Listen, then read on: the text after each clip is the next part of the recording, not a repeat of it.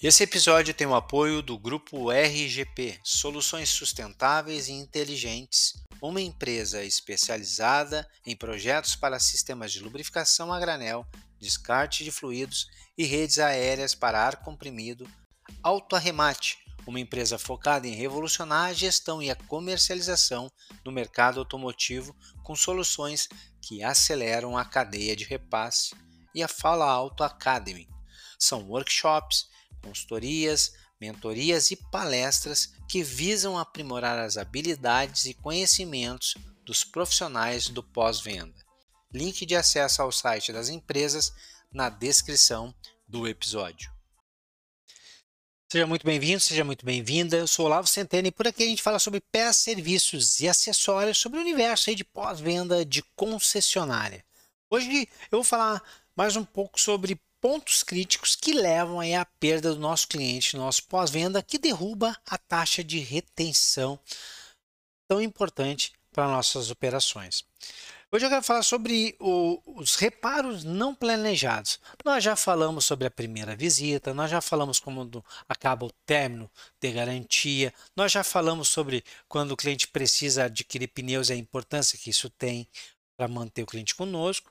Hoje nós vamos falar um pouco sobre os reparos não planejados, sejam eles advindos de revisões. Uma coisa é o cliente faz, ele se planeja, ele tem na cabeça dele, né? desde a hora em que ele adquiriu o veículo novo ou seminovo, quando comprou lá no nosso concessionário, a gente falou para ele alguma coisa do tipo, olha, as primeiras revisões é, tem um plano, um preço fixo, né? Tem um preço fixo, a primeira, segunda, terceira, quarta, quinta revisão. Cada montadora aí tem seus planos, né? Umas dão a mão de obra, elas cobrem a mão de obra, paga pela mão de obra, então é gratuito para o cliente. Outros têm, têm as peças são dadas pela montadora.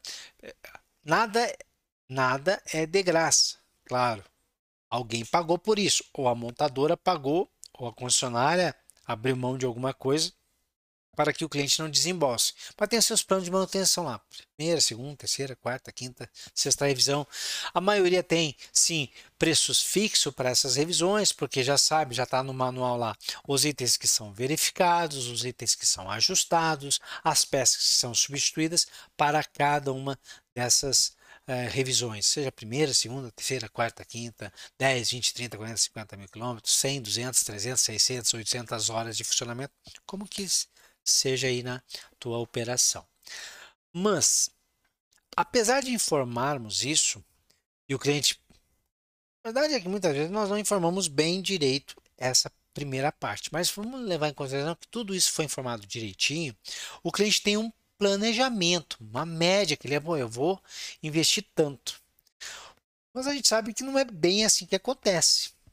Primeiro, porque a cada nova visita do cliente no nosso concessionário, e vamos pegar só nesses intervalos de revisões, existem lá pacotes que nós apresentamos, ofertamos para eles. E são pacotes importantes, cada sendo apresentado na hora certa pelo motivo certo, são super importantes. Mas lembrar, o cliente não está esperando que isso vá acontecer. Por isso que aqui é o cliente nos abandona por algo que não estava planejado. Então ele sabe, ah, a primeira revisão eu vou gastar lá, né, vai ter um preço lá de, sei lá, 800 reais. Só que ele chega e a gente vai lá e apresenta para ele algum tipo de, de serviço de oxigenização, higienização do sistema de ar condicionado, aí apresenta alinhamento e balanceamento, e aí apresenta talvez algum tipo de de proteção para carroceria, para pintura, e esse pacotinho vai mais 800 reais. Então, na verdade, o cara vai com planejamento de 800 e é apresentado para ele, é ofertado, não é obrigatório, mas é ofertado para ele 1.600. Ele vai com a cabeça de 800 e a conta está em 1.600. É muito diferente o que ele estava esperando e o que foi apresentado. E aí a gente fica frustrado, nós de concessionárias, achamos que o cliente são os pobres, que, pô, o cara compra um carro e não tem dinheiro para nada. Mas pensa comigo, se você saísse de casa agora e fosse até o supermercado, pensando, pô, todo mês vai mil reais na, na, minha compra do mês. Você chega no mercado, vai passando as coisas e no término de passar lá as coisas, a menina diz assim, olha, deixa eu te apresentar mais algumas coisas, que você está levando uma margarina, mas deixa eu te apresentar mais um queijo, você está levando queijo, deixa eu te apresentar presunto, você está levando presunto, deixa eu te apresentar um, uma mortadela, está levando mortadela, e aí vai te apresentando outras coisas e a conta vai a dois mil reais. E aí você, não, peraí um pouquinho, eu vim comprar o básico do mês. Só, mas eu tenho mais isso aqui, é importante. Está levando aqui uma proteína de melhor qualidade, está levando aqui um leite melhor, está levando aqui um, um complemento para pão. Você... Ah, mas vê, eu não tenho essa grana. Ou eu não vim preparado para isso. É exatamente o que acontece com o nosso cliente. Ele vai pensando que vai dar 800 e dá 1.600. E está tudo bem, nós apresentamos aquilo que é necessário. Faz sentido, não estamos empurrando nada. Mas nós nos preparamos e preparamos ele para isso. Nós não preparamos ele para isso, vai ser uma surpresa. E nós também não nos preparamos. E quando eu digo nós não nos preparamos, é no sentido de que a gente não tem uma política muito clara sobre o que ofertar, quando ofertar e por que ofertar. A gente sabe disso. Tem muito muita coisa para melhorar ainda nessa, nessa área. E outra é que pega um concessionário hoje, ele tem parcerias com todos os bancos, tudo que é financeira, para tudo que tipo de coisa. Mas não tem parceria com ninguém para custear, financiar os reparos. Então, se o cliente chega ali toma um baque desse, o máximo que a gente tem para dizer para ele, assim, eu posso lhe parcelar e aí vai depender do fôlego da concessionária. Eu posso lhe parcelar em três vezes, eu posso parcelar em cinco, eu posso parcelar em seis. Pouquíssimas podem fazer em 10, 12. Pouquíssimas têm um, algum tipo de parceria com alguma financeira que possa cobrir isso. Tudo bem que aqui nesse nessa Nesse exemplo que eu dei da primeira revisão e de ser de 800 para 1.600 não faz muito sentido, né? Ah, mas é só mais 800 reais, ó. Se parcelar em seis vezes os mil e poucos pila, vai, qualquer um consegue diluir isso no seu, no seu mês. Primeiro que não é bem verdade isso. Outro é que, sim, é a primeira revisão, mas se o cara tem que fazer a quarta revisão, a terceira, ou se numa dessas revisões que já, já tem um preço um pouquinho maior, porque já é trocado outras peças, vamos ah, uma que dê normalmente dois mil reais, e aí tem que fazer freio também, disco de freio, pastilha de freio, fluido de freio, mais a mão de obra, e aí vai para cinco, seis mil reais. Não é só mais 800 reais. E aí talvez um parceiro financeiro que nos suporte seria maravilhoso. Porque se o nosso dealer não tem condições, não tem fôlego financeiro, e aí está tudo bem, cada, cada operação tem o seu fôlego. Mas se a sua operação não tem um fôlego parecido com o que a concorrência tem, as oficinas, se uma oficina consegue parcelar em 12 vezes, uma concessionária não conseguir fazer em mais do que 3, pô, é uma. É, Para a cabeça do cliente, é tipo, tem alguma coisa errada que eu vou fazer lá com os caras. Então nós precisamos estar preparados para o que não está planejado no nosso cliente.